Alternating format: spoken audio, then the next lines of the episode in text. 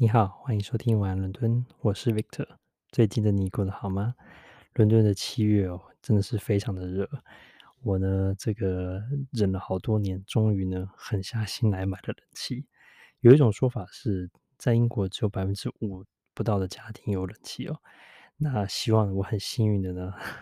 这个加入这百分之五的俱乐部，这也是另类另类一种晋升社会进 社会另外一个层级的方法。呃，花一点小钱呢，但是让自己过得比较舒服。尤其可能很多工人跟我一样在家工作，呃，这个投资呢可能很值得。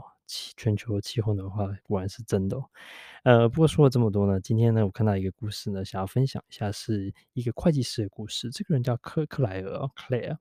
那我看他的故事非常有趣，我想分享给你，是一个他怎么样转职的一个过程，然后他本身的一个个人的一个人生的转折。他一开始呢是嗯在。从我很小两岁的时候就开始，在他的就住在这个乡下地方，他就开始接触马匹，所以呢，他在家附近呢就很多这个开始接触很多的马，所以就很喜欢马。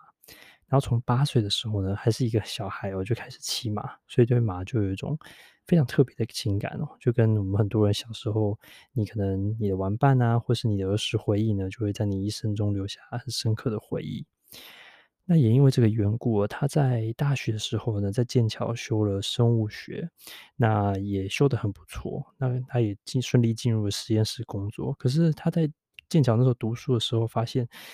实验室工作难免呢是比较重复的，然后比较知识化的，而且在这个冷冰冰的实验室里面工作，他觉得实在是嗯很僵、很闷的感觉。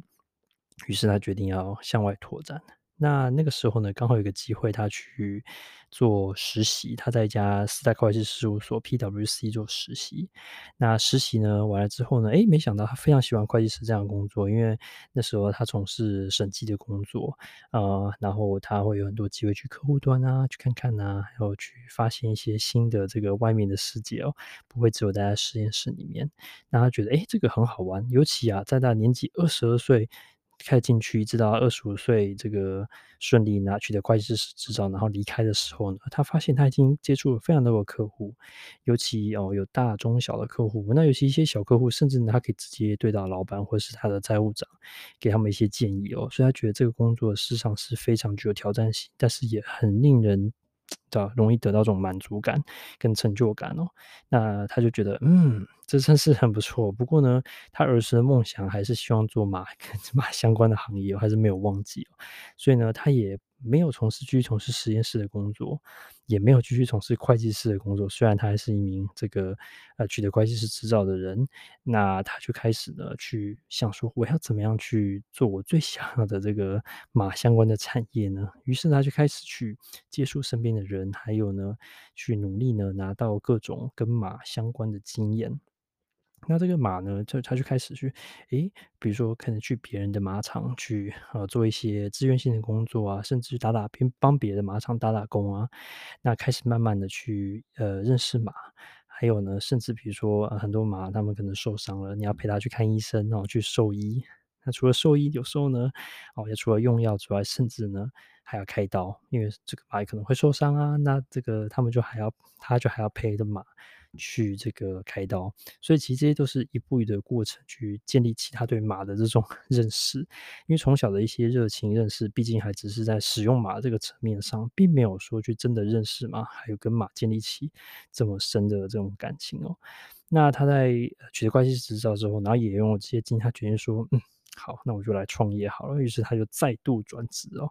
所以呢，他就决定呢，跟他的先生一起放手一搏。呃，虽然很多人阻止他说，你现在都还没有这种，就是你你也不是这个行业出身的，你都还不会这个还不会跑，为什么要先学会飞呢？这样子，那他决定说，有时候呢，就是时间到了，他觉得嗯有足够的自信，他决定要放手一搏。那事实上是一个非常冒险的决定，因为开一个马场，呃，事实上是蛮难的。尤其是在一个他欠比较欠缺这样的经验的情况下，不过那些时光他在其他人的马场，尤其他有一次还碰到这个皇家这个为女王这个做赛马的训练员，他觉得这个经验真的非常宝贵。他说那个女王的这个赛马这个训练员哦，就是看马那个眼神哦，哇，就感感觉看到宝藏一样，真的是眼睛都亮了起来，那种真的是眼睛里充满的热情跟那种专注力，是让他一辈子都难以忘怀的。OK，那讲了这么多，他就开始真的设立一个马场，然后你就开始一步一步建立起自己的这个马的训练所。然后呢，他一开始就觉得说，哎，就是 反正很多人就是很多很有钱嘛，然后呢就就花一些钱，然后呢，呃，跟他呃买马，或是呢请他训练马，大概就是这样子。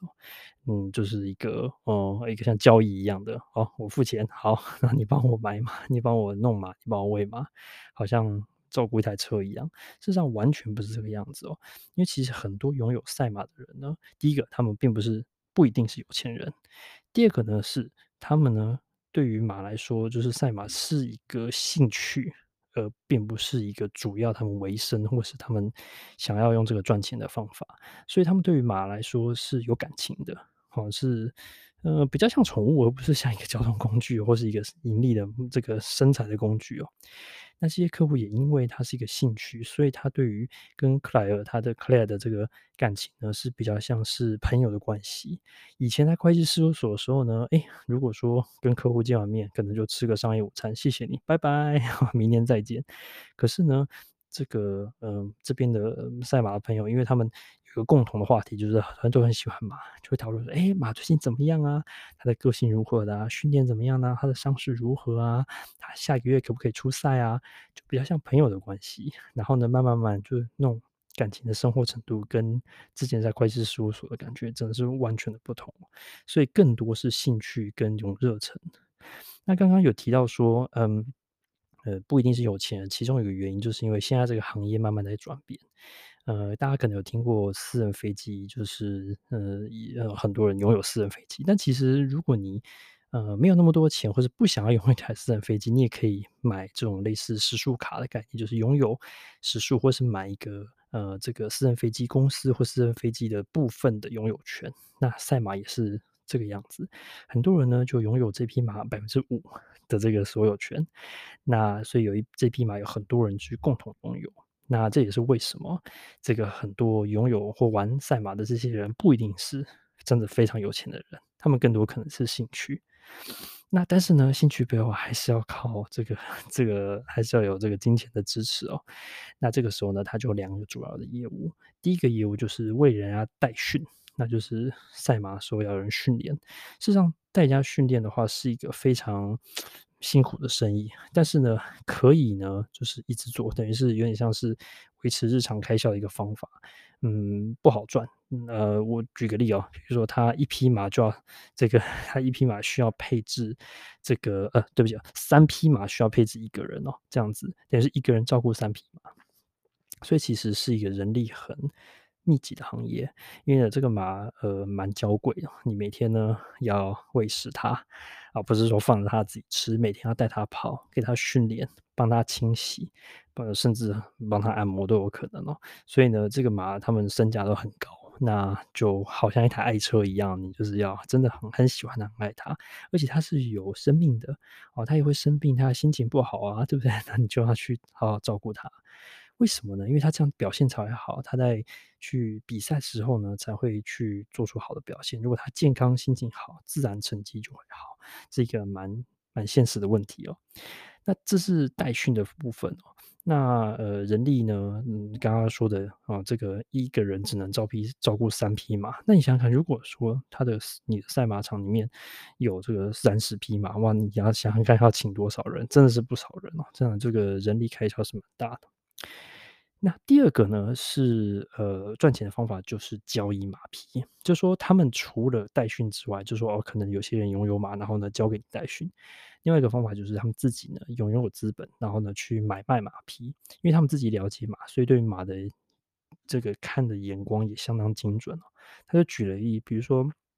他今年呢就买了两匹马，第一匹马买了大概是三万一千镑，那另外一匹马呢也是三万多镑，就两匹马都是三万多镑英镑。那呃这个两匹马后来呃，又辗转卖出，那一匹马呢卖了三十一万镑，第二匹马卖了二十万镑，感觉就是差不多十倍的这个这个换手。当然需要一些时间，可是呢，这个是当然除了需要一些运气的话，还有就是你的试马的能力。那事实上很有趣的是，我发现 Claire 他说，其实他们。对于好的马匹的来源，不管是血统啊，他之前的成绩记录啊，还有呢他的健康状况，他们的眼光非常的精准，所以他很蛮容易就接触到，嗯，这个马我想要买，然后我知道这是匹好马，是一个好投资。可是主要的问题点在于是资金是有限的，那这个精力可能也是有 限的，就是说你可能你买了这一匹好马，你没有好好照顾它，训练它。啊，去把一块这个像玉一样雕琢的话，事实上你买了很多马进来也没有用，因为你要去照顾它。第二个是你也没有无限的资金可以去买所有你想要的马，所以呢，他们还必须要有时候做一些很痛苦的抉择。不过呢，通常呢，哦，在他们目前 开业这几年来啊，这个买的马匹呢都是顺利的，这个可以赚到钱。只是说，毕竟这种交易不会太常发生。还有一个问题，就是因为你养这匹马会有感情，所以呢，有时候 也不会说就是纯粹把它当做一个交易的工具买来卖出这样子。所以呃，除了金钱的，因为他毕竟他刚创业没有很久，那这个他没有无限的资金可以去做这个马匹的买卖。不过刚刚就整理说，哎。代训还有马匹的交易哦，真的觉得非常有趣，越来越像车子的感觉，但是比车子应该是更辛苦也更好玩的。接下来就介绍他每天到底在做什么呢？就是他每天啊，就大约六点就起来，因为其实动物都蛮早的哦，这个这个不用闹钟，这个呃太阳起来他们也起来了。他每天就去巡视呃这个马场，然后呢马上呢就要去检查他们的脚如何啊，然后把他们喂的好。看他们今天食欲怎么样，所以早上很多时间是在跟马互动。到了下午的时候呢，就会去开始做一些文书处理，比如说他们会说：“哎，好，这匹马是不是下下周要去比赛？”他可能哎下午就带着马匹去比赛，或者说他们有做一些交易的文件啊，或是呢哎要做一些就跟客户见面，客户说：“哎，我想要见见这匹马，我想要聊聊这匹马最近的状况是什么。”那他们有他们的客户要见，这样子。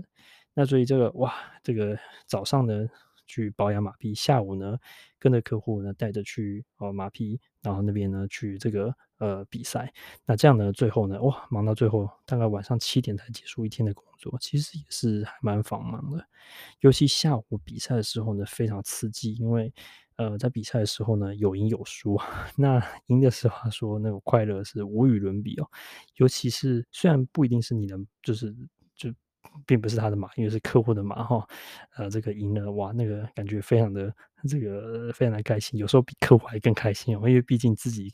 跟那匹马的相处时间远比客户 相处时间还要多，那觉得说哇，这是我的孩子赢了，那非常的开心。但是输的时候呢，同样也要去安慰那个客户说，哎呀，没关系啊，这边是马已经尽力了，这样子哦。那毕竟呢，比赛一定有赢有输嘛，所以。其实，呃，心理的建设也是蛮重要的。除了心理建设马匹之外，还要心理建设这个客户。我猜可能客户这一块应该是更难的。那讲了这么多呢，很多人就好奇说，那那哇，那每天 早上六点到七点的工作时间好像还蛮长的哈，好像这个也不会比之前的办公室工作还要短哦。所以他其实在呃养马之外，也并没有太多其他的兴趣，可以看得出。嗯，养马还有经营这个马场哦，是需要非常大喜欢马的这个决心哦。毕竟这个养马的环境啊，也是哦，这个一定要一定有很多尘土啊，然后马这个洗洗刷刷一大堆，所以呢，一定是蛮这个劳力密集的工作。所以没有一定的热忱，真的是蛮难做下去的。不过呢，那种成就感也是办公室工作可能也难以给你的，尤其马跟你是心领神会这种感觉。